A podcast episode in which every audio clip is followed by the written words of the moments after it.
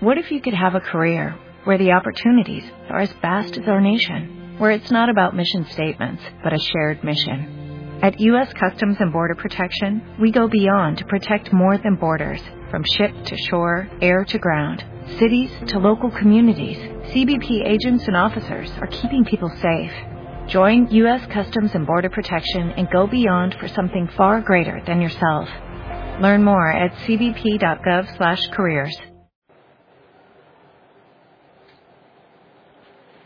Buenas, buenas tardes.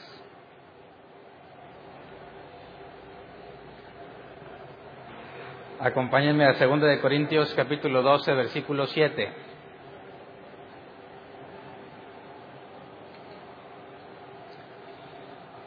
Como ven, se siente el mismo calor o ya hay una pequeña o grande mejora. Como pueden ver de lo que el, proceso del aislante todavía está pendiente. Al último hablamos de cómo está esta situación. Pero ayer que vinimos los de la enseñanza, después de que se estuvo cocinando todo el día, aquí normalmente cuando llegues esa hora, aquí ya es un baño sauna, está bien caliente porque todo el sol, bueno, el sol ha estado calentando todo el día la lámina. Ayer que llegamos no se sentía tan caliente y eso que todavía falta la mitad, así que esperemos que efectivamente podamos olvidarnos del, sufrimiento que el Señor nos hizo experimentar. Sobre todo porque ayer empezó la, la, canícula, ¿no? O antier. Creo que ayer o antier.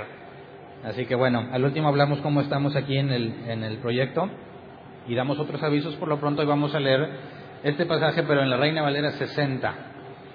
Dice, para evitar que me volviera presumido, ah no, lo estoy leyendo en la NBI, y para que la grandeza de las revelaciones no me exaltase desmedidamente, me fue dado un aguijón en mi carne, un mensajero de Satanás que me abofetee para que no me enaltezca sobremanera. El nombre del tema es aguijón en la carne y la idea es analizar distintas teorías sobre este aguijón, pero llegar a una conclusión bíblica en base al contexto de la segunda carta a los Corintios. Entonces, yo quisiera platicarte algunas de las teorías que me he encontrado sobre el aguijón, ¿verdad? Porque es un enviado de Satanás, un mensajero. La palabra mensajero en griego es ángel, es un ángel de Satanás. ¿Cómo puede ser que alguien como Pablo, que muchas veces habló lleno del Espíritu Santo, tenga consigo siempre un mensajero de Satanás que lo abofetee? Pero sobre todo es que le fue dado a ese ángel de Satanás para que lo abofetee ¿Quién se lo dio a Pablo? ¿Quién envió a ese ángel para que lo esté bofeteando? ¿Quién se atreve a tocar el ungido del Señor? Bueno, el ángel de Jehová, no. Ángel de Satanás, ¿verdad? Lo abofetea. Y ahorita analizamos un poco más adelante el original para entender por qué cambia la nueva versión internacional cuando habla de bofetear. Pero deja claro que es algo espiritual, ¿no? Que lo abofetea y es un aguijón en la carne. Entonces, algunos piensan que es un demonio que le daba cachetadas a Pablo. Y esto me mete, a mí me mete en un problema porque como algo espiritual cachetea la carne de alguien, ¿verdad? Tú puedes ir caminando por la calle y de repente se aparece un demonio y ándale, te empuja para que te atropellen o te pica las costillas. Dices, ese tipo de interacción nos mete en temas que la Biblia no dice nada, ¿verdad?, al respecto, como algo espiritual pudiese afectar algo carnal, de manera que literalmente le esté dando cachetadas a Pablo. Imagínate que está hablando Pablo y de repente nomás oye el ¡pah! ¿Quién fue? Fue el demonio que Dios me mandó. Qué extraño, ¿verdad? Es, es difícil tratar de, tratar de aplicarlo de esa forma. Otros dicen que el aguijón en la carne eran las persecuciones que Pablo sufría cada vez que predicaba. Pero pues el mismo texto más adelantito nos va a demostrar que no puede ser las persecuciones porque a pesar de que sí tuvo muchas persecuciones, eh, este mensajero es a raíz de unas revelaciones que Dios le dio. Y Pablo tuvo persecuciones antes y después de las revelaciones. Entonces no puede ser el aguijón en la carne las, las persecuciones. Después otros dicen, más aventurados dicen que Pablo padecía epilepsia y que eh, además estaba enfermo de sífilis y esta teoría proviene de nuestros amigos judíos que niegan a Jesús como el Mesías y dicen que Pablo tenía epilepsia pues porque las cosas y visiones que tenía este, ya ves que como iba rumbo a Damasco y algo lo tumbó, pues quedó mal de la cabeza. Y de repente tenía ataques que lo hacían experimentar cosas raras. Y decían que tenía sífilis porque dicen que la sífilis provoca que tengas alucinaciones. De manera que cuando Pablo dice que las revelaciones que había visto, dicen, pues porque tenía sífilis. Pero si yo te pregunto por un fundamento bíblico en cuanto a la epilepsia y la sífilis de Pablo, pues obviamente no puede haber. Y esta teoría la utilizan más bien aquellos que aseguran que Pablo estaba loco en el mal sentido, ¿verdad? Porque Pablo dijo que predica la locura de la cruz. Pero nuestros amigos judíos ortodoxos que niegan la verdad del Nuevo Testamento, o niegan la, en, pocas palabras, niegan el Evangelio de Jesucristo, utilizan este tipo de pasajes para asegurar que Pablo estaba loco. Y otra teoría es que Pablo se quedó con problemas con los ojos después de que vio a Jesús por primera vez. ¿Se acuerdan que camino a Damasco quedó cegado? Y luego Ananías fue y oró por él y se le cayeron como escamas de los ojos. La Biblia nos dice, no lo voy a leer por tiempo, pero nos dice que su vista fue restaurada. Esa teoría dice que no totalmente, sino que le quedaron secuelas en los ojos y por eso batallaba. Y por último, eh, la postura con la que yo me identifico, o la que yo creo que es la más correcta bíblicamente hablando, es que era una enfermedad. ¿Por qué o qué bases bíblicas pudiésemos tomar para pensar que esto era una enfermedad? Analicemos el versículo 7 en el original. La palabra aguijón, aquí, o me pones por favor la nueva versión internacional para ver cómo cambian un poco las palabras.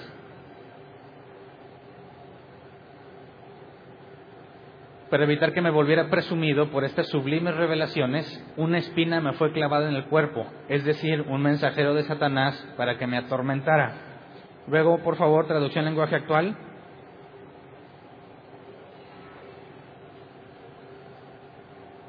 Dice, claro que... Bueno, es que, sí, juntan el, versículo 6 y 7 en la traducción lenguaje actual. Dice, claro que hablar de bien de mí no sería una locura porque estaría diciendo la verdad, pero no lo voy a hacer porque no quiero que solo por las cosas que hago digo o por las cosas maravillosas que Dios me ha mostrado, alguien piense que soy más importante de lo que en realidad soy. Por eso, para que no me llene de orgullo, padezco de algo muy grave. Es como si Satanás me clavara una espina en el cuerpo para hacerme sufrir. Y aquí habla de un padecimiento, ¿verdad? Pero pues son tres traducciones distintas. Nos vamos a la original para ver ¿Por qué están cambiando las palabras? La palabra aguijón o espina es el griego skolops, que se traduce como cosa puntiaguda, espina o estaca. La palabra carne o cuerpo pues, es sarx, que es carne o cuerpo, de manera que él dice que en su carne siente como si algo puntiagudo le molestara. Y cuando dice aquí la palabra atormentara, según la nueva versión internacional, para que lo atormentara, la versión 60 dice que para que lo abofetee, el original es colafizó, que se traduce como golpear con el puño. Entonces, para que fuese una bofeteada y a la vez un golpe con el puño, bueno, si es mujer como bofeteada, así con la palma, ¿verdad? Y si es hombre, digo, ¿y te quieres ver masculino al mismo tiempo? Así, ¿verdad? De manera que sí golpeas con el puño, pero no necesariamente es una cachetada, ¿verdad? Puede ser un derechazo directo. Pablo está diciendo que aunque es un mensajero de Satanás, es en su carne donde sufre. Así que algo le está afectando en el cuerpo. Y luego vamos a Gálatas 4, 13 al 15.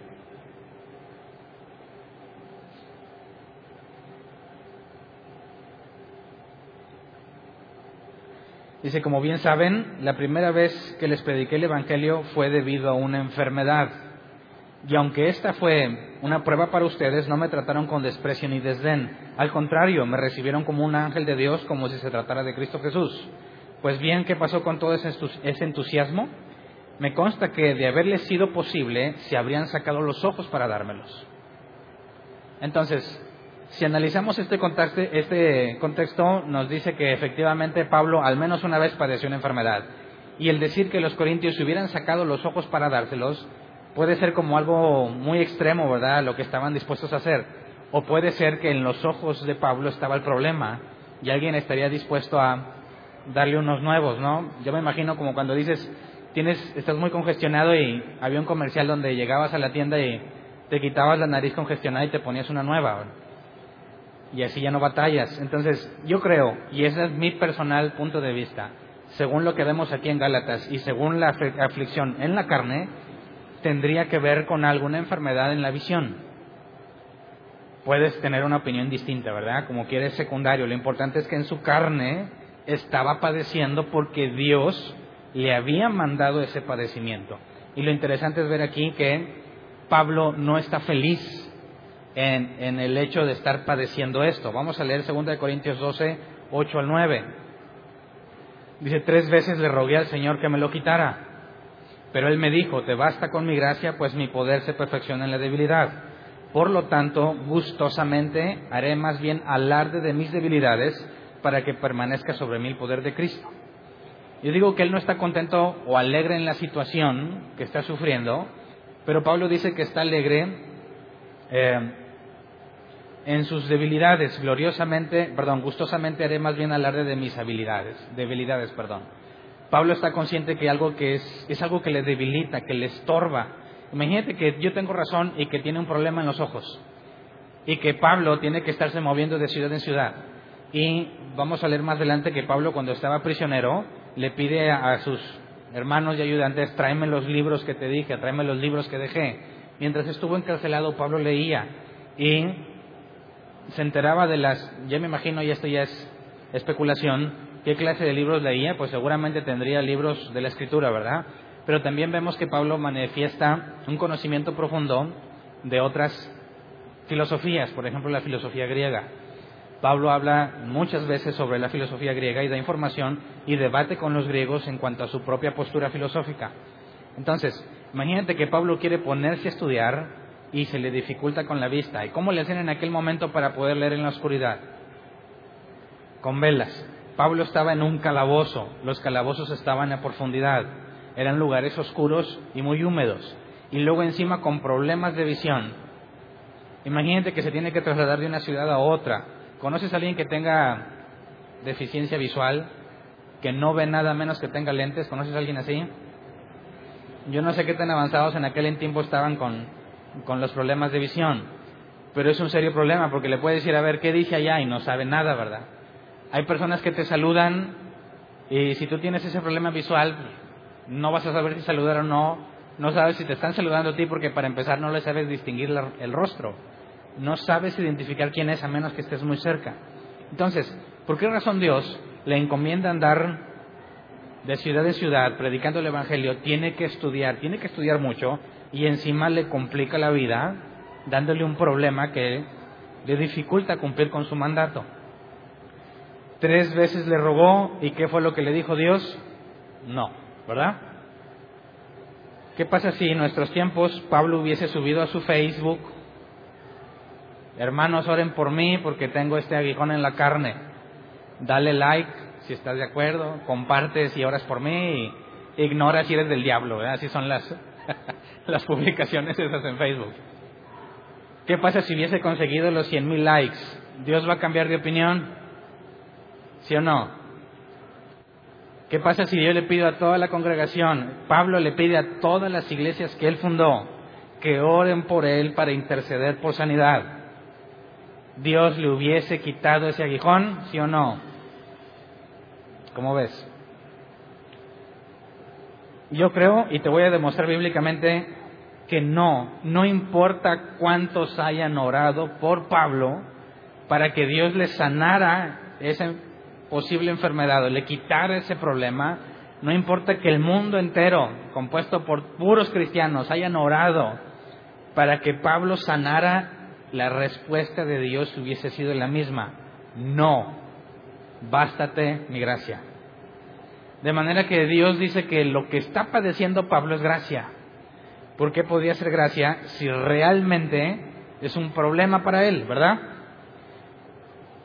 He escuchado a algunos cristianos que dicen que si tienes fe suficiente cuando oras puedes comprometer a Dios, ¿verdad? Si tienes fe suficiente cuando oras puedes mover el corazón de Dios. ¿Alguien había escuchado esa frase de mover el corazón de Dios? Es decir, Dios está bien decidido de algo, pero tú lo puedes convencer si realmente tienes mucha fe.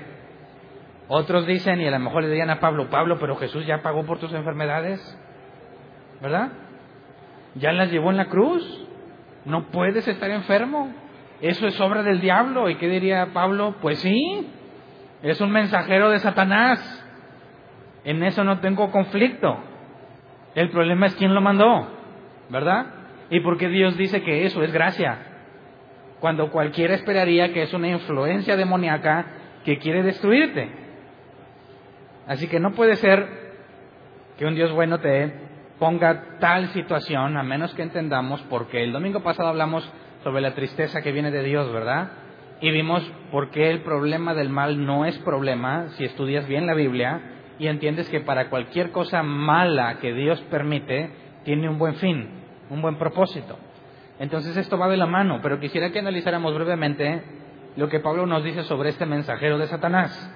Segunda de Corintios 12, 7, dice el versículo 7 que fue enviado. Déjeme leerlo aquí. Bueno, para evitar que me volviera presumido, ¿verdad? El abofetearlo en la carne lo que está padeciendo es con el fin de evitar que se vuelva presumido. Pablo dice, estas revelaciones que tengo pudiesen hacer que me exaltara a mí mismo. Vamos a leerlas más adelante donde dice que fue llevado al tercer cielo.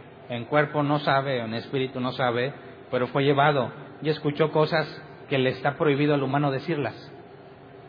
Esto nos lleva a la imagen que tenemos de Juan en Apocalipsis, que le dijo Dios, escribe todo lo que oigas, y cuando iba a escribir algunas cosas dijo eso no, porque eso está sellado.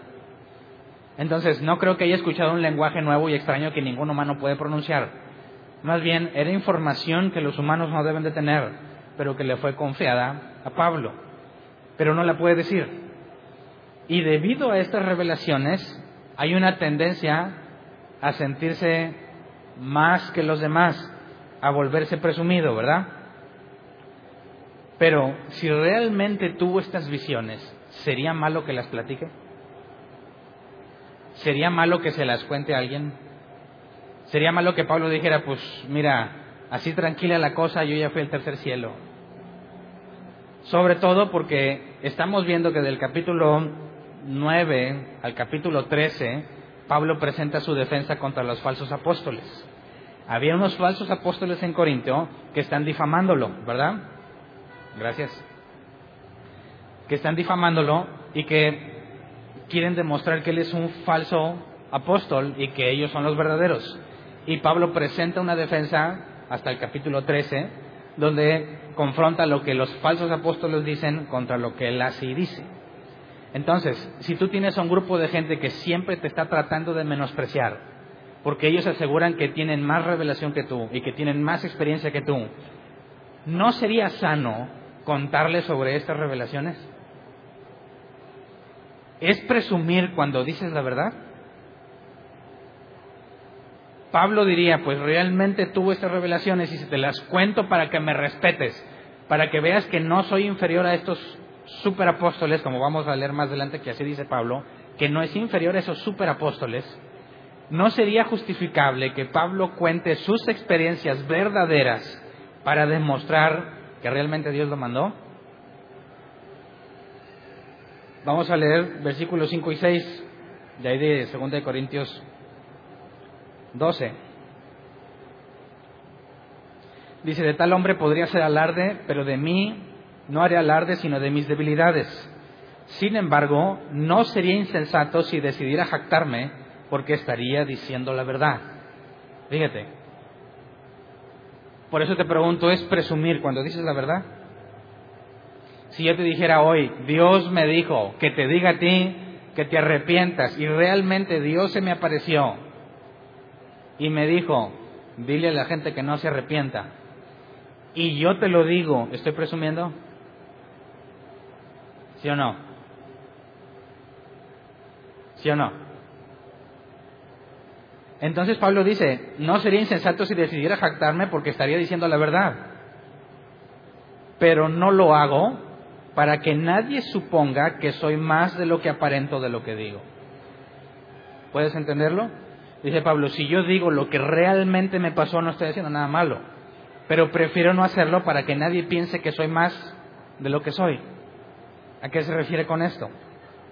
Porque alguien al decir la verdad pudiese provocar que la gente piense que es más de lo que es.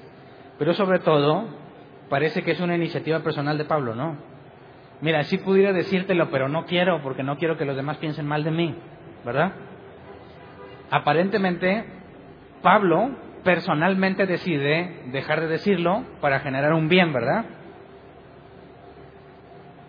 Ese tipo de frases las he escuchado entre los cristianos y algunas de esas mismas frases yo las dije en algún momento de mi vida. Yo no me aparto del Señor porque lo amo. ¿Alguien ha pensado eso de sí mismo? Levante su mano. ¿Quién era igual que yo? Y si ya saben que yo pongo trampas en las preguntas, ¿verdad? Así que humildemente declárense víctimas. ¿Quién de alguna vez en su vida o incluso ahí mismo dice, yo no me aparto de Dios porque yo lo amo? Y me decían, ¿y por qué tú sigues en la iglesia, Hernán? Pues porque amo a Dios. Oh, qué espiritual. Qué gran amor tiene por Dios. ¿Verdad? Yo predico el Evangelio porque soy fiel a Dios. ¿Lo has escuchado? ¿Lo has sentido? Yo tengo que predicar porque soy fiel. Yo cuido mi salvación porque no quiero perderme. ¿Lo has sentido? ¿Alguna vez has dicho, no, no, no, no voy a hacer lo malo porque no quiero perderme? Y te esfuerzas en decir, no, no quiero perderme, voy a hacer lo bueno, voy a hacer lo bueno. ¿Cuánto te ha durado? ¿Alguna vez te has apartado del Señor a pesar de lo mucho que lo amabas? ¿Sí? ¿O nomás yo? ¿Alguna vez te diste cuenta que a pesar de que te sentías fiel a Dios, dejaste de predicar el Evangelio? Cuando decías que lo predicabas porque eras fiel. Pablo está diciendo, yo no me voy a jactar de algo que es verdad. ¿Por qué? Porque nadie debe de pensar que soy más de lo que soy. Pero eso es una iniciativa de Pablo. Pablo personalmente así lo he decidido. O algo más está pasando con Pablo. Porque cuando los cristianos decimos, yo no me aparto de Dios porque lo amo, realmente en ese momento sientes que nunca lo harías, ¿verdad? Que solo un loco se apartaría de Dios. Sin embargo, después te encuentras pecando en cosas que no deberías estar haciendo. ¿Y por qué estás pecando si amas realmente a Dios? ¿Qué fue lo que pasó contigo? Si Pablo dice, yo no voy a contar eso porque no quiero que piensen los demás de mí mal, más de lo que soy, ¿qué tanto va a durar Pablo callado? ¿Qué tanto va a poder sostener esa situación de manera de seguir provocando un beneficio a los demás? podemos confiar en el deseo firme de Pablo o en tu deseo firme de permanecer fiel? ¿Eres confiable? Honestamente, ¿eres confiable? Tú puedes decir, hoy voy a amar a Dios con todo mi corazón y mañana también, porque no hay ninguna razón para que no lo ame. Y luego toma, ¿verdad? Pecadote. ¿Dónde quedó el amor? ¿Qué tan firme puede ser? Aquí lo interesante es ver cómo Pablo está seguro, pero leamos otra vez versículo 6, pero hasta el versículo 8. Segunda Corintios 12, 6 al 8. Dice, sin embargo, no sería insensato si decidiera jactarme, porque estaría diciendo la verdad, pero no lo hago para que nadie suponga que soy más de lo que aparento de lo que digo.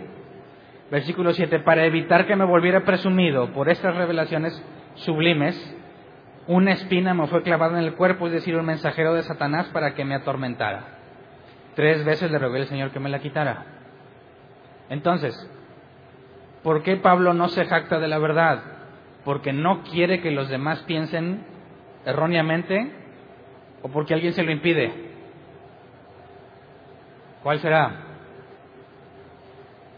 Jactarse.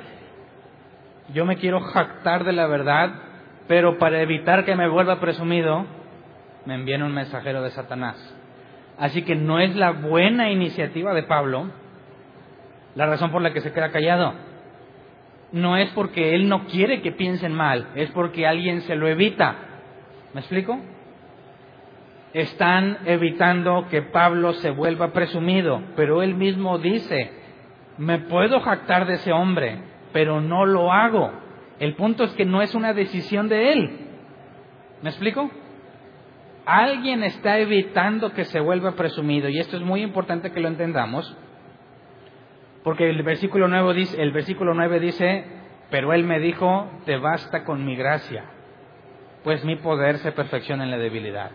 De manera que el aguijón en la carne viene a ser gracia de Dios para evitar que se vuelva presumido y los demás no piensen más de lo que él es. Te voy a poner un ejemplo para entender qué es pensar a alguien más de lo que es. ¿Alguna vez escuchaste algún eh, llamado profeta, llamado apóstol que dice, y yo ahora, como vi un post en Facebook hace poquito, voy a dar un rugido de león con el aire de mis pulmones proféticos? y voy a declarar que la nación entera venga bendición sobreabundante. Cuando alguien escucha decir ese tipo de cosas, esta persona de quién está hablando, de él o de Dios. Cuando dice que él va a dar un rugido de león con el aire de sus pulmones proféticos, ¿de quién está hablando? Se oye bíblico, ¿verdad? Se oye así como que de los cristianos. Pero no es nada cristiano, porque está diciendo que es algo que él hace. Así que, ¿qué está haciendo él consigo mismo? En lugar de dejar en claro que Dios va a hacer algo, si es verdad que eso va a pasar, dice que él con su aire de pulmones proféticos va a declarar algo y si pasa es porque él lo dijo, de manera que provoca que los demás piensen de él más de lo que es, porque es un simple mortal. ¿Verdad? ¿Alguna vez te buscaron para orar los no creyentes porque tú oras muy bonito? ¿Te lo dijeron alguna vez? Es que los cristianos oran bien bonito. Óreme. Bueno, Señor, en esta hora, en el nombre de Jesús, reclamamos a esta joven esta vida para ti. ¿De quién estás hablando? No de Dios. Estás dejándole ver a todos cómo le ordenas a Dios en su nombre que haga lo que tú pides. De manera que te estás exaltando más allá de lo que eres. ¿verdad? ¿Te exaltabas más de lo que eras? Yo como padre espiritual, yo como profeta, yo como apóstol ungido de Dios, te declaro bendición. Estás exaltándote a un lugar que no te corresponde porque en ti no hay poder. La autoridad que puedas ejercer no es tuya, ¿verdad? Entonces Pablo dice, yo tengo revelaciones que nadie tiene y no sería insensato que te las dijera, pero alguien evita que me vuelva presumido mandándome un mensajero de Satanás. De manera que no es su decisión, no está dependiendo de él, es algo que está fuera de su control. ¿Me explico? Sigamos leyendo entonces porque Pablo utiliza el aguijón en la carne como una defensa para demostrar que él es un apóstol genuino. Y todo verdadero creyente debería entender la situación de Pablo, ¿no? Cuando Dios te concedió un nuevo entendimiento y pudiste ver todos los errores que antes cometías y no veías, y te encuentras a alguien que sigue cometiendo los mismos errores, ¿no te ha tocado que te comparen?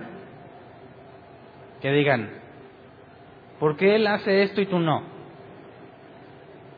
pero una comparación en la que tú quedas en desventaja. ¿Por qué si me bendice y tú no?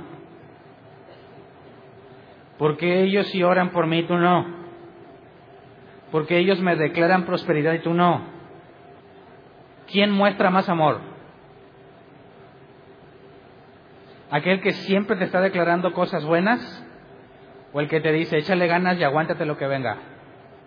A simple vista, ¿quién parece mostrar más amor y más interés?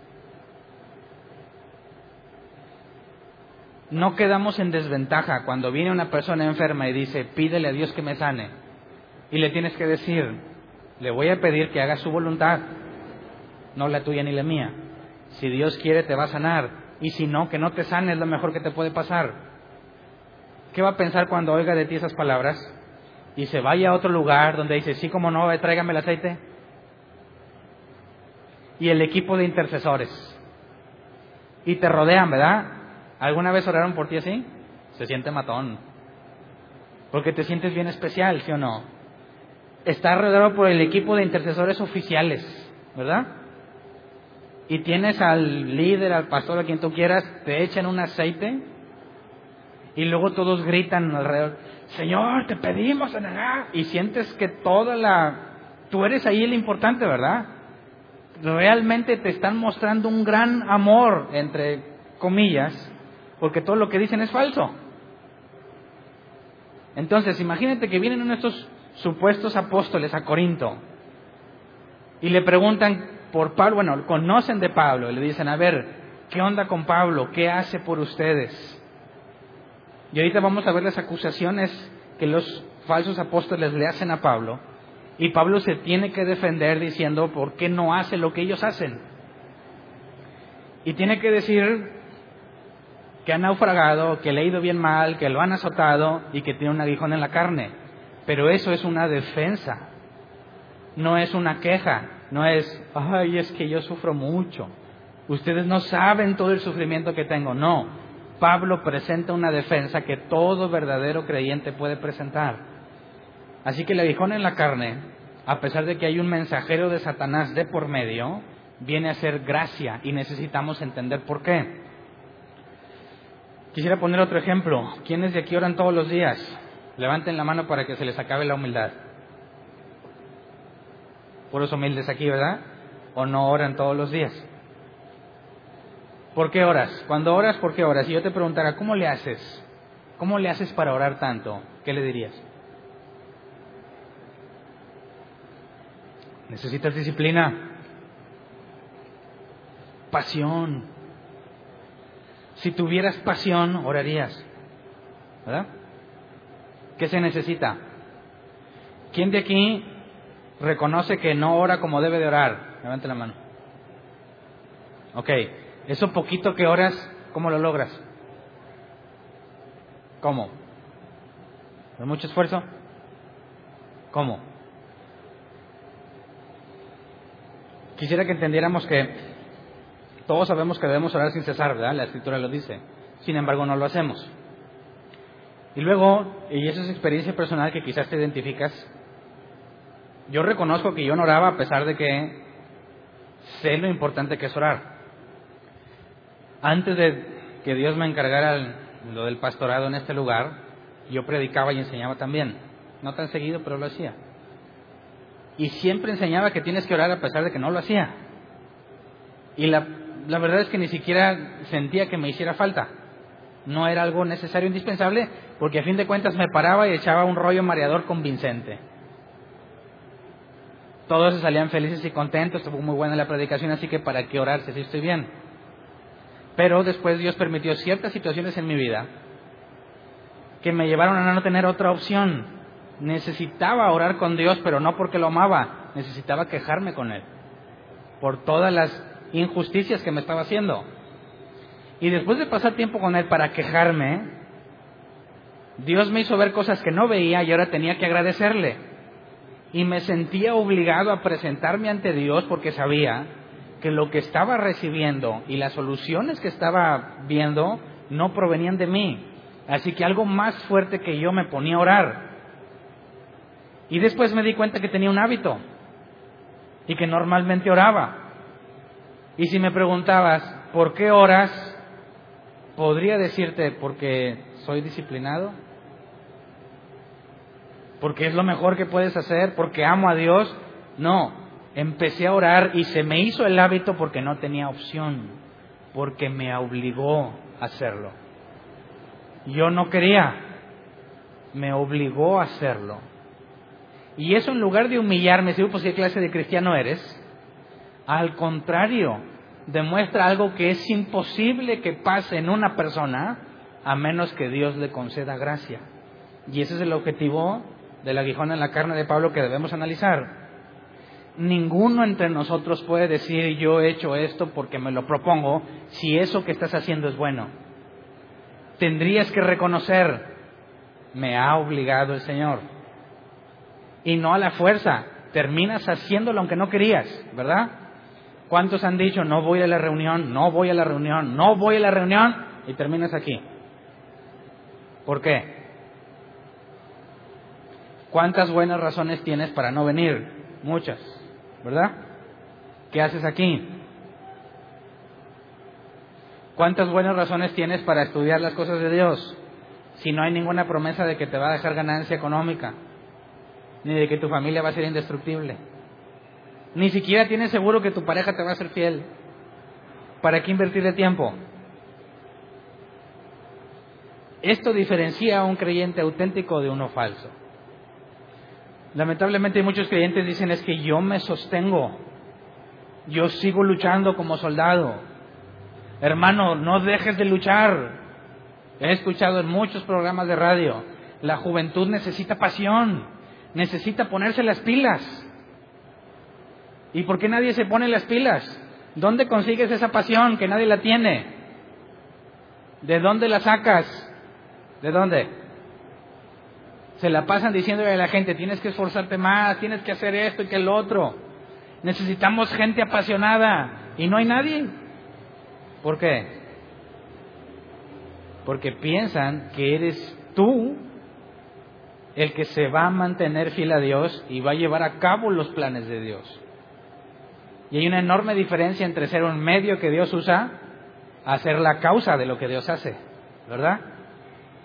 Entonces, quisiera que analizáramos a los falsos apóstoles, según lo que nos dice aquí en la carta, y que viéramos cómo Pablo presenta defensa con las cosas que le pasan, para entender la gracia, a pesar de tener a un mensajero de Satanás que te abofetee.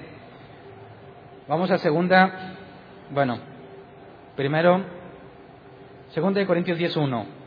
Pablo es acusado de que es tímido de cerca, pero valiente de lejos. A eso se le llama cobarde, ¿no? Dicen, sí, muy machito, muy machito. A ver, ve y díselo en la cara y ya cambia, ¿verdad? Segunda de Corintios 10.1 dice, por la ternura y la bondad de Cristo, yo, Pablo, apelo a ustedes personalmente, yo mismo que, según dicen, soy tímido cuando me encuentro cara a cara con ustedes, pero atrevido cuando estoy lejos. Así que dicen Pablo, a ver, léeme la carta de Pablo. Y Pablo se ve bien enojado y con mucha autoridad. Y cuando Pablo estaba con ellos, Pablo dijo, temblaba ante ustedes y fui entre los débiles como débil, ¿verdad? Entonces es una acusación. No concuerda el Pablo que lees con el Pablo que ves. Así que eso es sospecha, ¿no? Si yo fuera un falso apóstol y quiero convencer a todos de que Pablo es falso, digo, ¿por qué razón no somos coherentes? Porque no eres el mismo de lejos y de cerca. Segunda de Corintios 10.2 dice el mismo Pablo, le ruego que cuando vaya no tenga que ser tan atrevido como me he propuesto ser, con algunos que opinan que vivimos según criterios meramente humanos. Otra acusación. Que Pablo no es guiado por el Espíritu, sino por su carnota, ¿verdad? Segundo de Corintios 10:10. Pues algunos dicen sus cartas son duras y fuertes, pero él en persona no impresiona a nadie y como orador es un fracaso. Imagínate que te dedicas a predicar y te digan que eres bien malo para predicar. ¿Y que, qué significa que no impresiona a nadie en persona? ¿Has conocido alguna persona que te dicen, este que va a entrar aquí o esta persona es el director de una empresa, ¿qué esperas? ¿Qué esperas ver? ¿Qué pasa si te ponen a alguien en bermudas, chanclas y una camisa toda vieja? ¿A simple vista pensarías que es el director de una empresa? ¿Alguien de aquí tiene alguna carrera? Ok. ¿Alguna vez te han dicho que no parece que seas licenciado? ¿Sí? Pero tú no pareces licenciado. ¿Basado en qué? En el aspecto, ¿verdad? ¿Qué le dicen a Pablo? En persona no impresiona, no impresiona a nadie. ¿Cómo se veía Pablo entonces? leían la carta de Pablo y qué esperaban a ver. Ah, Pablo, y cuando lo veían, no se nos describe físicamente, pero dicen, ¿este es Pablo? No impresiona a nadie. Y luego se pone a predicar y es un fracaso. Se le murió uno de quedarse dormido en uno de sus mensajes, ¿se acuerdan? Se quedó dormido el muchacho, cae del segundo o tercer piso, se murió.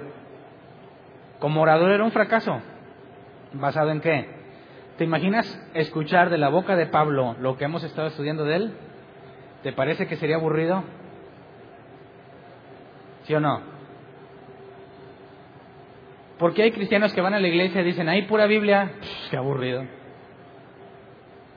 ¿Qué buscan? ¿Has escuchado a un orador que te dice puras mentiras bíblicas, pero te las dice bien chido? ¿Alguna vez te ha motivado un falso maestro? ¿Sales con las ganas de comerte al mundo por todo lo que te dijo, aunque fueron puras mentiras? Yo sé bien que sí. Imagínate que se pone Pablo y te empieza a decir puras verdades bíblicas y profundas. Y tú llegabas esperando pues que vengo por la energía, hermano, para toda la semana y este me sale con que tienes que negarte a ti mismo. Como orador es un fracaso, no le están acusando sobre su doctrina, sino por la forma de exponer. Y sabemos que en aquellos tiempos la influencia griega era muy grande y los griegos eran muy buenos oradores, ¿verdad? Gente preparada, que sabe regular la voz, alzarla y llora en medio del mensaje y es falso su llanto, pero llora para moverte. Yo conocí un predicador que la primera vez que lo escuché me impactó. Al final se puso a llorar, yo estaba muy nuevo. Al final se puso a llorar y lloraba porque dice que yo quería que estuviera bendecido. Y yo pensé, ¿cómo puede un hombre que no me conoce llorar porque quiere que yo sea bendecido? Realmente me ama ese hombre. Hasta que con el tiempo me di cuenta que siempre al final de sus mensajes lloraba. Siempre. Sin excepción. Y recién acabando de su show de llorar, te acercabas con él y estaba bromeando y jugando y dices, pues no acabas de estar con el corazón quebrantado. Es puro show. Porque a la hora que él lloraba, te, te invitaba a pasar al altar. Y ahí tienes la chilladera, ¿verdad? Pero no era genuino lo que hacía. ¿A poco siempre que prediques vas a llorar? No hay razón.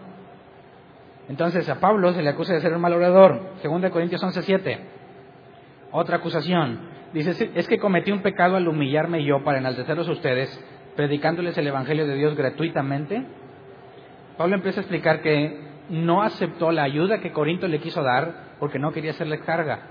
Y lo acusaban de que menospreció la iglesia por no aceptar la ayuda que le daban. Y esto me sorprende porque lo he escuchado. Los predicadores van y piden una cantidad de dinero donde quiera que predican, ¿verdad? Y es verdad. ¿Verdad? Rangos de 20 mil, 25 mil pesos para poder predicar en, tu iglesia. Y cuando les preguntas, ¿pero por qué? ¿Los has oído la respuesta? A mí me dijeron, es que eso va a resultar en bendición para ti yo soy buena tierra. Tú pones la semilla, vas a cosechar en abundancia. Oye, pero hay algunos que no la aceptan porque lo menosprecian, no tienen los principios bíblicos.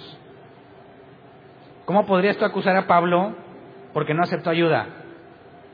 Lo acusaban porque no los amaba lo suficiente y los despreció por no aceptar ayuda. Fíjate hasta qué grado llegan con tal de justificar la pedía dinero en aquellos tiempos, ¿verdad? Y sigue, sigue estando en esos tiempos. Entonces, Pablo asegura que estos hombres son simplemente unos enviados de Satanás. Veamos una última, bueno, la parte donde Pablo reconoce su problema al, como orador. Segunda de Corintios 11, 5 al 6. Dice, pero considero que nada soy inferior a esos superapóstoles. Quizás yo sea un mal orador, pero tengo conocimiento. Esto lo hemos demostrado a ustedes de una y mil maneras. Entonces podemos ver que Pablo no niega quizás que no tiene la habilidad para ser un orador como estos superapóstoles, pero dice, pero tengo conocimiento. Segunda de Corintios 10, 12 nos dice otra cosa que los falsos apóstoles hacían, no nos atrevemos a igualarnos ni a compararnos con algunos que tanto se recomiendan, perdón, con algunos que tanto se recomiendan a sí mismos. Al medirse con su propia medida y compararse unos con otros, no saben lo que hacen. Entre ellos se comparan y tienen sus jerarquías, ¿verdad? ¿Cómo es que un apóstol es apóstol de, de una denominación, pero no es apóstol de otra? ¿Sí sabes por qué? ¿Alguna vez te lo has preguntado? En la escritura habla de los apóstoles de Cristo. No importa de qué iglesia sea, lo reconocían como apóstol. Aquí tenemos marcas, ¿verdad? Yo soy apóstol de dónde? Ah, pues de la cobertura tal.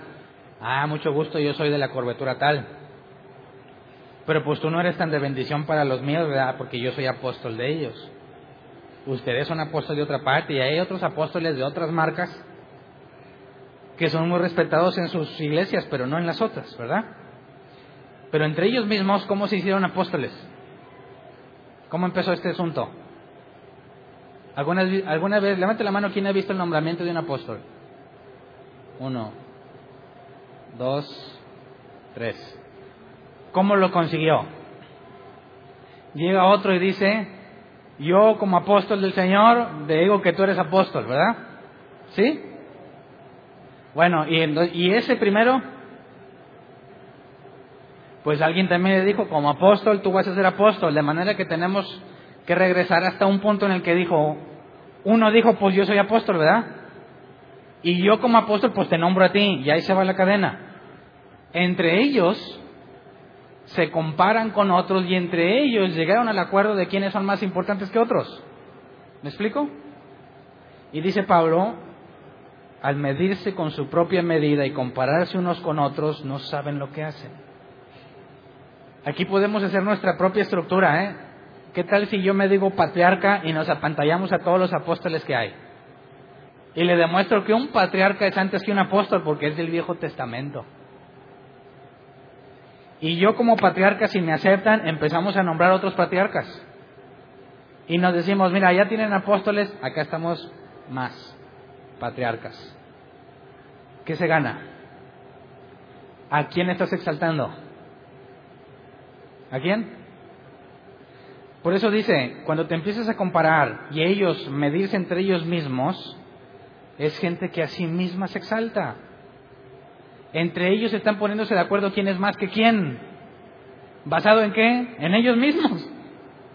Entonces, versículo 19 al 20, esto lleva a una conclusión inequívoca. Este tipo de personas van a terminar haciendo esto por ser tan sensatos, dice ustedes de buena gana aguantan a los insensatos. Segunda de Corintios 11, 19 al 20. Versículo 20, aguantan incluso a cualquiera que los esclaviza o los explota o se aprovecha de ustedes o se comporta con altanería o les da de bofetadas. ¿A alguien de aquí lo trataban así? Levante su mano. ¿Nadie? ¿A alguien de aquí lo explotaban? ¿Sí o no? ¿A alguien de aquí lo esclavizaron? ¿Quién de aquí era un escudero? Para usarlo como referencia. ¿Cómo llegan a este punto? Los esclavizan, los explotan, se aprovechan de ellos, se comportan con altanería porque unos a otros se ponen títulos o les da de bofetadas. Pablo dice, a mí me dan de bofetadas, pero un mensajero de Satanás. ¿A ellos quién les daba las bofetadas? Sus apóstoles, ¿verdad? ¿Cómo es que llegan a ese punto? ¿Por qué razón alguien que asegura tener a Dios y ser un apóstol de Jesucristo termina aprovechándose de los demás, esclavizándolos y explotándolos? Pablo dice, para concluir y presentar su defensa, 2 de Corintios 11, 13 al 15, tales individuos son falsos apóstoles, obreros estafadores que se disfrazan de apóstoles de Cristo. Y no es de extrañar, ya que Satanás mismo se disfraza de ángel de luz.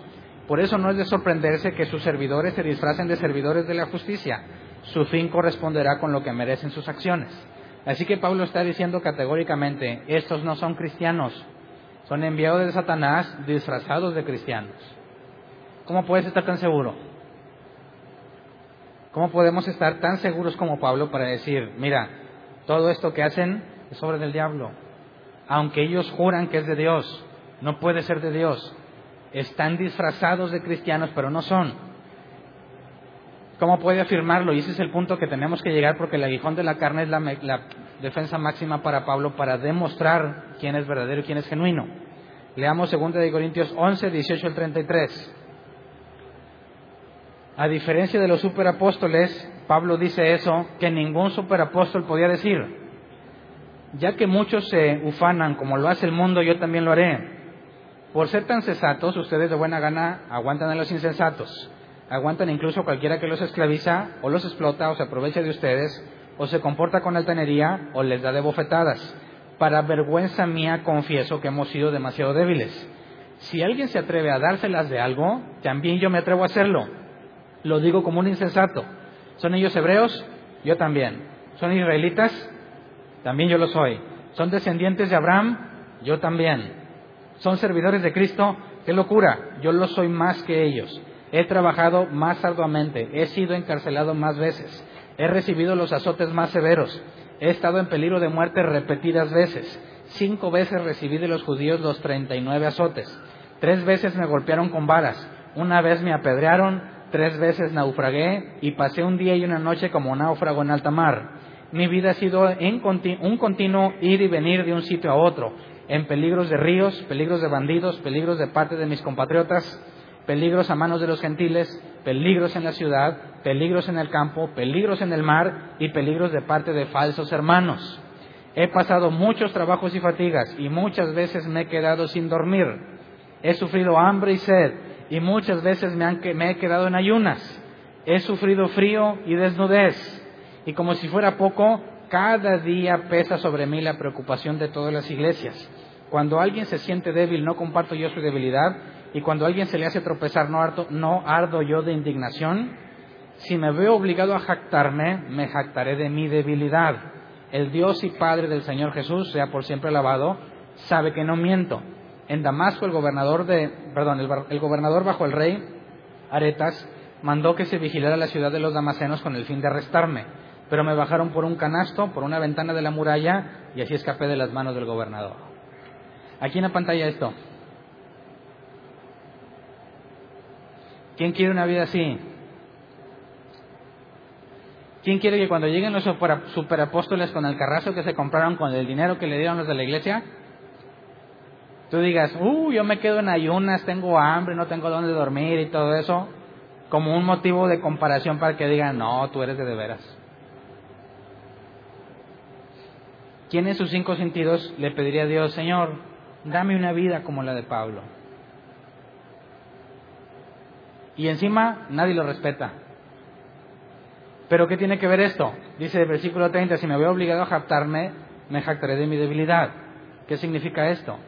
Pablo se levantó un día y dijo, hoy tengo planeado naufragar un día y una noche. Hoy en mi agenda está ser apedreado, recibir los 31 azotes, o la nueva versión internacional, 39 azotes de los judíos. De todo esto que le pasó, ¿cuántas actividades fueron planeadas por Pablo?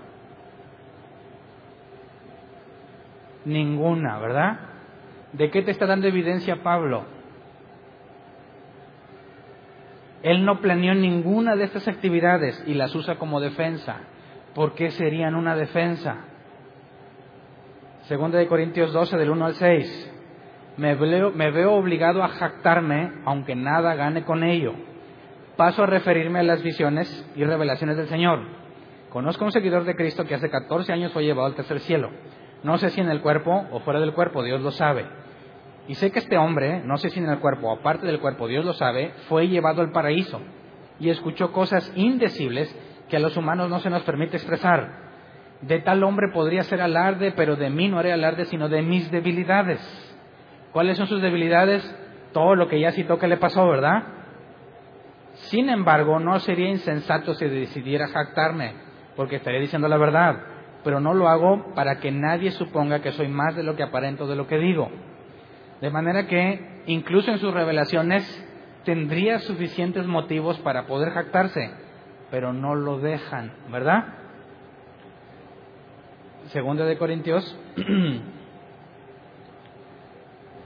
12, 7 al 9, para evitar que me volviera presumido por estas sublimes revelaciones, una espina me fue clavada en el cuerpo, es decir, un mensajero de Satanás para que me atormentara. Tres veces le rogué al Señor que me la quitara, pero Él me dijo, te basta con mi gracia, pues mi poder se perfecciona en la debilidad. ¿Cuál debilidad? En todo lo que le pasó. ¿Cómo es que el poder de Dios se perfecciona en eso? Por lo tanto, gustosamente haré más bien alarde de mis debilidades para que permanezca sobre mí el poder de Cristo. De manera que Pablo está diciendo, que Dios le dice que no le va a quitar ese mensajero, porque lo mejor que le puede pasar es que padezca. ¿Por qué? Diga el débil fuerte soy, ¿verdad? ¿Cómo te aplicas eso en la vida diaria?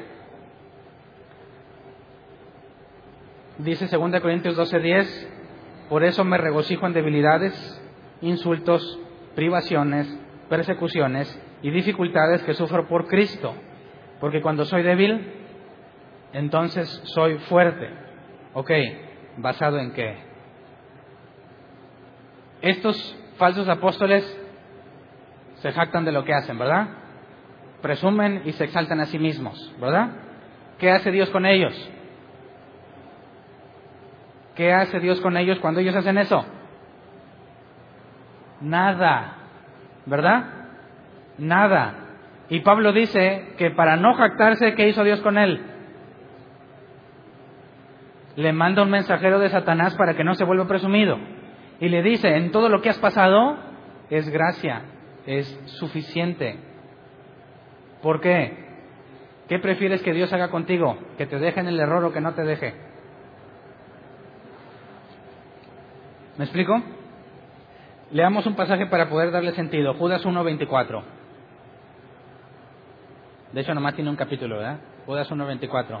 Al único Dios, nuestro Salvador, que puede guardarlos para que no caigan y establecerlos sin tacha y con gran alegría ante su gloriosa presencia. ¿Empiezas a atar cabos? ¿Cómo le hace Dios para guardar sin mancha a Pablo? ¿Cómo? Cuando se quiere volver presumido, le manda algo que se le quite. Cuando quisiera decir Pablo, hombre, yo he resucitado un chorro de gente, ¿verdad? Yo he echado bastantes demonios afuera. No dice Pablo eso, dice he naufragado, me han perseguido, me han encarcelado, me han azotado, me han apedreado, etcétera, etcétera. ¿Dónde está lo bueno en eso? En que cuando Pablo empieza a jactarse, Dios lo impide.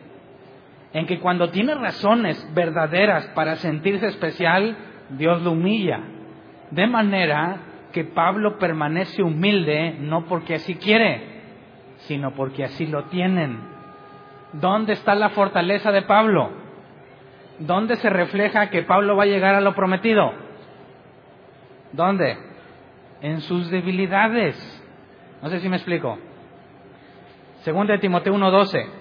Por ese motivo padezco estos sufrimientos, pero no me avergüenzo porque sé en quién he creído y estoy seguro de que tiene poder para guardar hasta aquel día lo que le he confiado. Esto es lo que se llama perseverancia de los santos, ¿verdad? Cualquier persona que tenga el Espíritu Santo de Dios va a perseverar. ¿Qué significa eso? Que se va a esforzar por echarle ganas un día sí, otro día no. Un mes le va a durar y luego se le va a quitar. La perseverancia de los santos no es algo que el santo hace. Es algo que Dios hace en el santo para que siga perseverando. ¿Me explico? ¿Cómo le hace Dios para que Pablo no se vuelva presumido y predique con humildad? Le manda un mensajero de Satanás. ¿Los falsos apóstoles tienen un mensajero de Satanás para que los controle? No. ¿Qué dice Romanos 1? Por cuanto no quisieron tomar en cuenta a Dios, los entregó a sus propios razonamientos, a sus propios malos deseos. Pero de los hijos de Dios, ¿qué dice? Amo al que corrijo y disciplino, ¿verdad? aquel que es disciplinado puede considerarse amado. El que es dejado sin disciplina es un qué? Bastardo, según la escritura. Entonces, ¿cómo es que Pablo dice, ¿quieres lo que me identifica como un auténtico? Es que no me dejan perderme. Cuando me empiezo a exaltar, me dan la bofetada. Cuando veo evidencia de que Dios me está usando con poder, naufrago, me azotan, me encarcelan. ¿Qué ganaba Pablo con eso?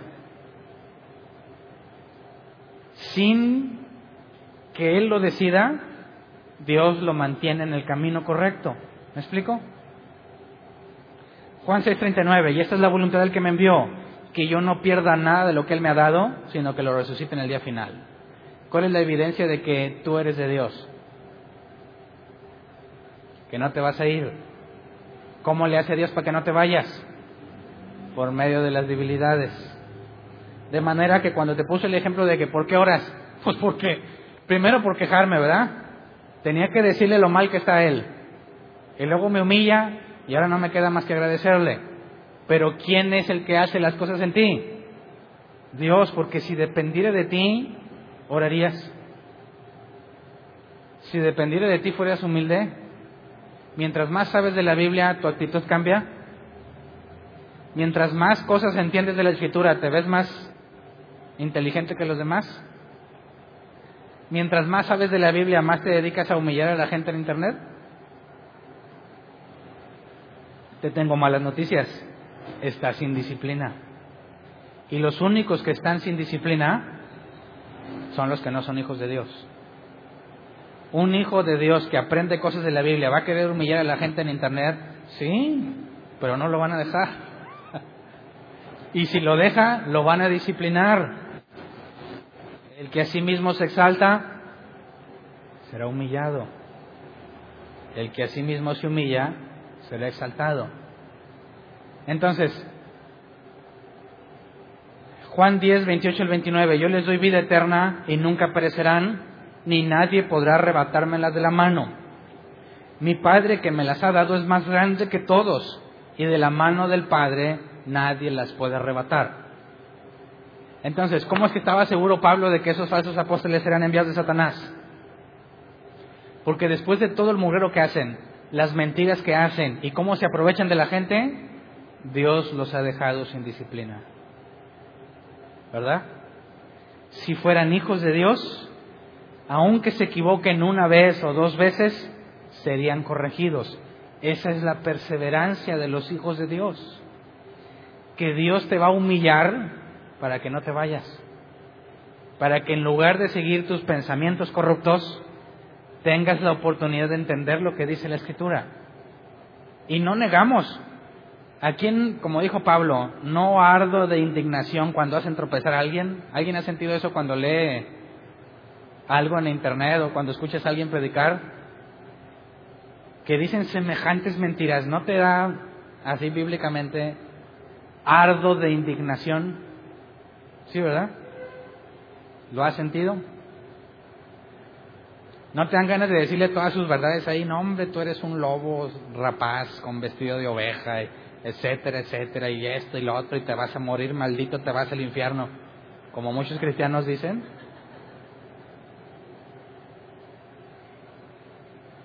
Pero ¿qué tiene que hacer un creyente que se encuentra en esa situación? Lo mismo que Pablo tendrías que decirles, mira, ya te ofrecen todas las bendiciones que jamás podrías soñar. Vete para allá si esto te hace feliz. Aquí te vas a encontrar con un pasaje que dice que en el mundo tendréis aflicción. Que es mejor estar en las debilidades porque cuando soy débil, fuerte soy. Aquí te vas a encontrar con que Dios te puede mandar un mensajero de Satanás para que no te deje en paz nunca. Pero es gracia. ¿Cómo puede ser gracia? Porque si no me la manda, me voy. Si no me mandara el mensajero de Satanás que me bofetee, me exaltaría a mí mismo. Y diría, por mi grandiosa sabiduría, como escuché un predicador decir, un predicador decir Dios me, me reveló algo. ¿Están listos para escucharlo? Y la gente, sí. No, a mí se me hace que no estás listo. ¿Estás listo para escucharlo? Sí, así como que salga Pipo, ¿verdad? No, más fuerte, ¿estás listo? Pues sí. Y la revelación que dicen, está bien o sea, Dios es amor y todos, oh. dices, qué bárbaro. ¿Por qué tiene que hacer tanto énfasis en que si estás listo para recibir la revelación que le dio a él, exaltándose a sí mismo, considerándose el único medio por el cual tú vas a avanzar? ¿Quién hace eso? y Dios lo deja sin disciplina? ¿Quién? Alguien que no es hijo de Dios. ¿Me explico?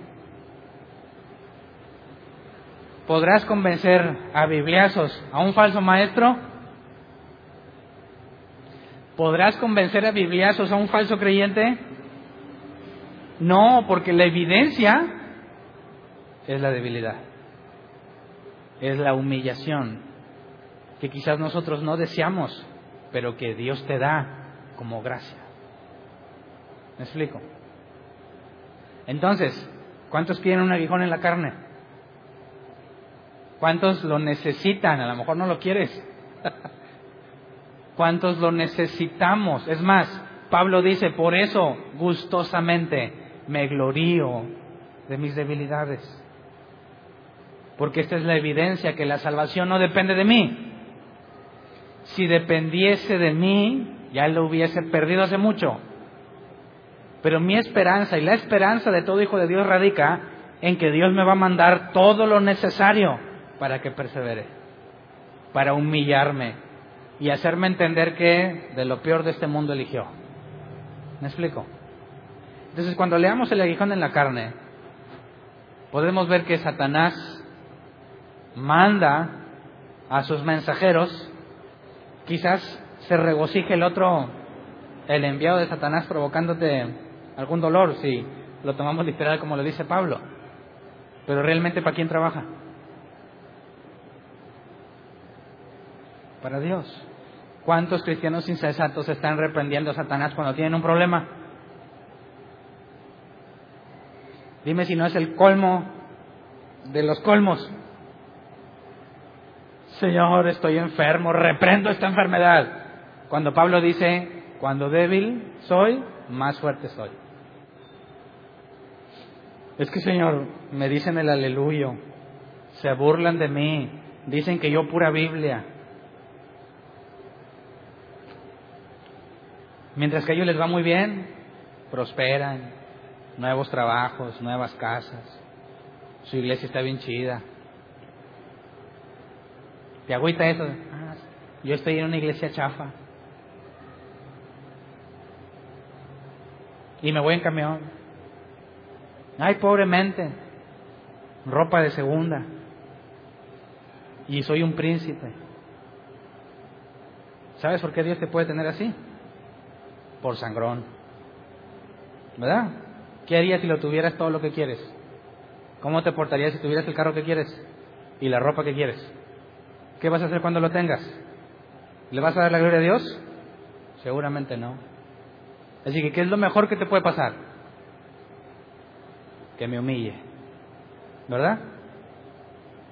¿Sí o no? Entonces siempre vamos a ser pobres. No, Pablo dijo estar en abundancia y en escasez. De eso podemos estar seguros. Un día Dios te va a dar y el otro te lo va a quitar. Pero cuando te lo quite es cuando mejor te va, ¿verdad? Porque su poder se perfecciona, del griego se completa, en tu debilidad. Así que diga el débil, fuerte soy. El aguijón en la carne de Pablo es lo que todo creyente genuino debe tener de una u otra forma. Y esa es nuestra evidencia para estar firmes en Cristo, confiando que Él tiene poder para guardarnos sin mancha y sin arruga.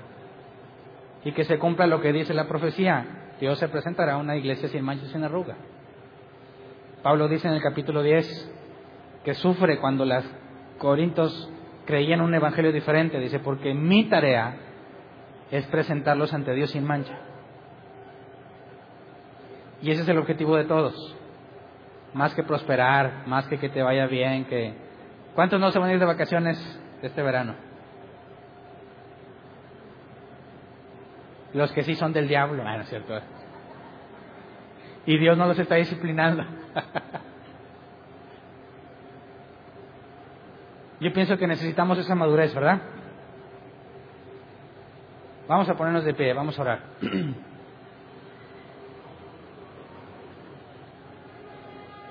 ¿Quién de aquí ama al Señor? No deja al Señor porque lo ama. ¿Quién de aquí predica el Evangelio porque es fiel? Necios porque pensábamos así, sí o no. Si yo amo a Dios, dice la Biblia, es porque Él me amó primero. Estando muerto en mis pecados y delitos, murió por mí. Siervo inútil soy. Solo hago lo que me piden. Entonces, cuando te vengan las situaciones y los problemas, debemos reconocer que es cuando más fuerte eres porque estás alejado de tu propia carnalidad y estás obligado a acudir a Dios. Y eso es lo mejor que nos puede pasar. Así que hagamos dos cosas. Pidámosle perdón si tú eres como yo. Y número dos, pidámosle que nos conceda el aguijón en la carne cuando lo necesitemos. Y aunque lo publique en Facebook, y aunque toda la iglesia ore por mí, que jamás me lo quite negándome su gracia. ¿Están dispuestos a pedirlo?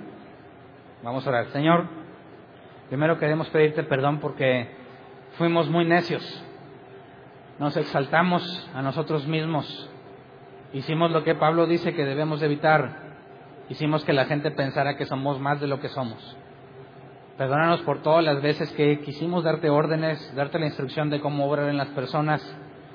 Todas esas veces que quisimos que la gente viera que nosotros somos especiales. Cuando toda la gloria es solamente para ti, porque a pesar de nuestra necedad, a pesar de lo absurdo de nuestra forma de pensar, tú has tenido misericordia y has permitido situaciones que nos doblegan y que nos humillan. No has querido entregarnos a nuestros propios razonamientos de necedad, sino que has mostrado misericordia que no merecemos y que solamente por tu amor y tu misericordia nos mantienes firmes. Señor, perdónanos por todas aquellas personas que, por medio de lo que dijimos e hicimos, pusieron los ojos en nosotros o pensaron que éramos más de lo que realmente somos. Todos reconocemos la lucha interna de la que Pablo habla en Romanos. Las cosas buenas que queremos hacer no las hacemos y las cosas malas que no queremos hacer terminamos haciéndolas. Pero más, gracias Dios por Jesucristo, que por medio de Él fuimos adoptados como hijos tuyos. Y que podemos tener la certeza, como menciona Judas, de que tú eres fiel y poderoso para guardarnos sin caída, que podemos confiar en que tú llevarás a buen término la obra que empezaste nosotros que si somos ovejas tuyas nadie nos podrá arrebatar de tu mano, ninguna de tus ovejas perecerá, aun a pesar de nosotros, Señor, por tu misericordia nos concedes tribulaciones, enfermedades, dificultades, persecuciones, para que podamos decir, como Pablo decía, ya no vivo yo, mas vive Cristo en mí. No importa cuántas veces te pida que me quites el aguijón que me hayas concedido, en tu misericordia te pedimos, nunca me hagas caso. Nunca quites aquello que me mantiene humilde. Nunca quites aquello que evita que yo me aparte. Nunca quites aquello que evita que me vuelva presumido por las cosas que nos has mostrado. Más bien enséñanos a aceptarlo con gusto y poder usarlo como una evidencia de que somos tuyos y que somos disciplinados cuando lo merecemos y que no nos quejamos, sino al contrario lo agradecemos porque tu amor es grande y tu misericordia nos sostiene todas las mañanas, Señor. Así que te damos gracias, porque no merecemos ser llamados tus hijos, pero de acuerdo a tu propósito y de acuerdo a tu elección, nos vas a hacer perseverar por amor a tu nombre. Gracias de antemano por lo que haces, lo que hiciste y lo que vas a hacer en nosotros y a través de nosotros, Señor. Gracias. Amén. Every day we rise, challenging ourselves to work for what we believe in. At U.S. Border Patrol, protecting our borders is more than a job, it's a calling. Agents answer the call, working together to keep our country and communities safe. If you are ready for a new mission, join U.S. Border Patrol and go beyond. Learn more at cbp.gov/careers.